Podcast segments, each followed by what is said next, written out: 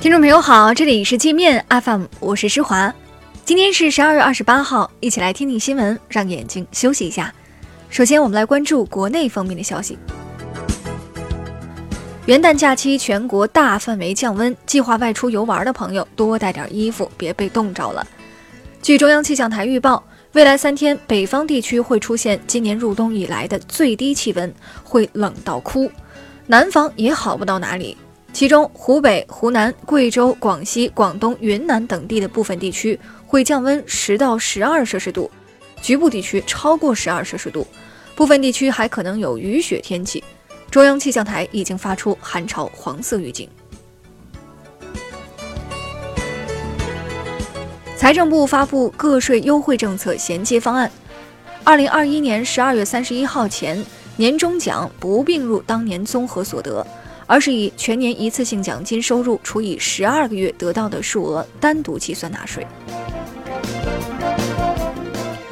国家发改委印发《海南省建设国际旅游消费中心的实施方案》，鼓励海南发展赛马运动等项目，探索发展竞猜型体育彩票和大型国际赛事即开彩票。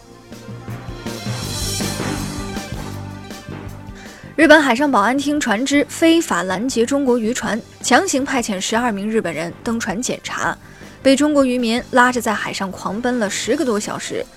日方海上人员不得不认怂，要求中国渔民停船放人。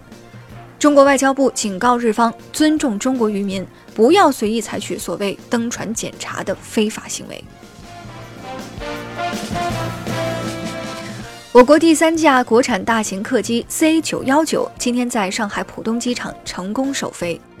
目前，C 九幺九试飞飞机已有三架，未来还将生产三架，用于开展飞机内部的电子设备、飞控系统、高温高寒客舱系统各种功能可靠性等试验。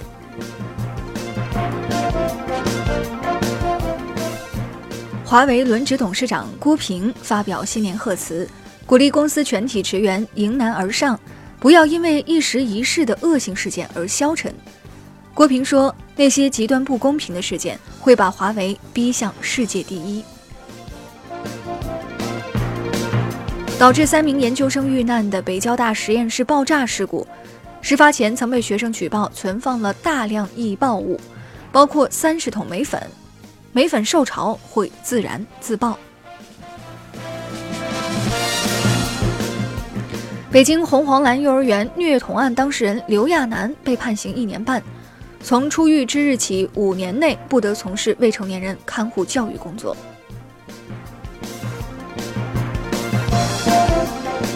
北京将对拖欠道路停车费行为进行罚款，同一车辆在一个自然月内欠缴道路停车费五次以上的，最高可能被罚款一千元。广东一伙丧尽天良的假药贩子，在国内黑窝点里大量生产假冒的印度抗癌药后，找人走私到印度，再反销给国内的癌症患者，最终被警方成功端掉。广州人贩子张维平、周荣平今天被判处死刑，另有多名团伙被判处十年到无期不等的刑期。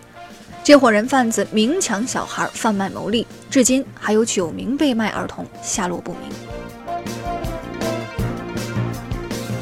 我们再来关注国际方面的消息：韩国首都空气污染一年比一年严重，每逢雾霾降临，韩国人就甩锅给中国，说雾霾是从中国飘过去的。生态环境部今天回应说，韩国的雾霾都是他们自己弄出来的。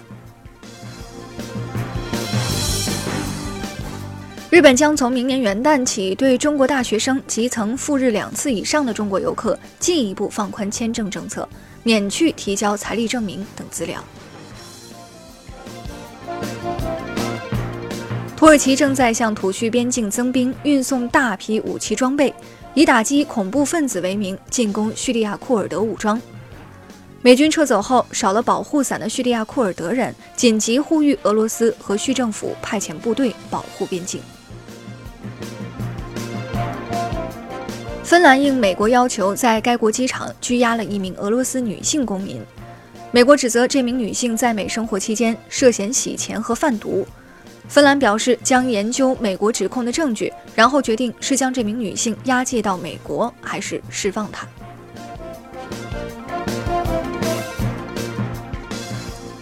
泰国副总理巴毅被曝拥有二十多块价值一百二十万美元的奢侈名表，还有价值不菲的钻戒。泰国反贪局调查后说，这些名表都是借来的，不是巴益的自有财产。俄罗斯一名猎人近日被自己亲手养大的熊吃了。这名猎人四年前将小熊救下，带回家当宠物饲养。虽遭到亲戚的劝阻，但他依然将熊养大。近日，亲戚上门找他，才发现他已被熊啃得只剩白骨。那好了，以上就是今天节目的全部内容了。感谢您的收听，我是施华，欢迎您下载界面 APP。在首页点击试听，找到界面音频，更多精彩内容等着您收听。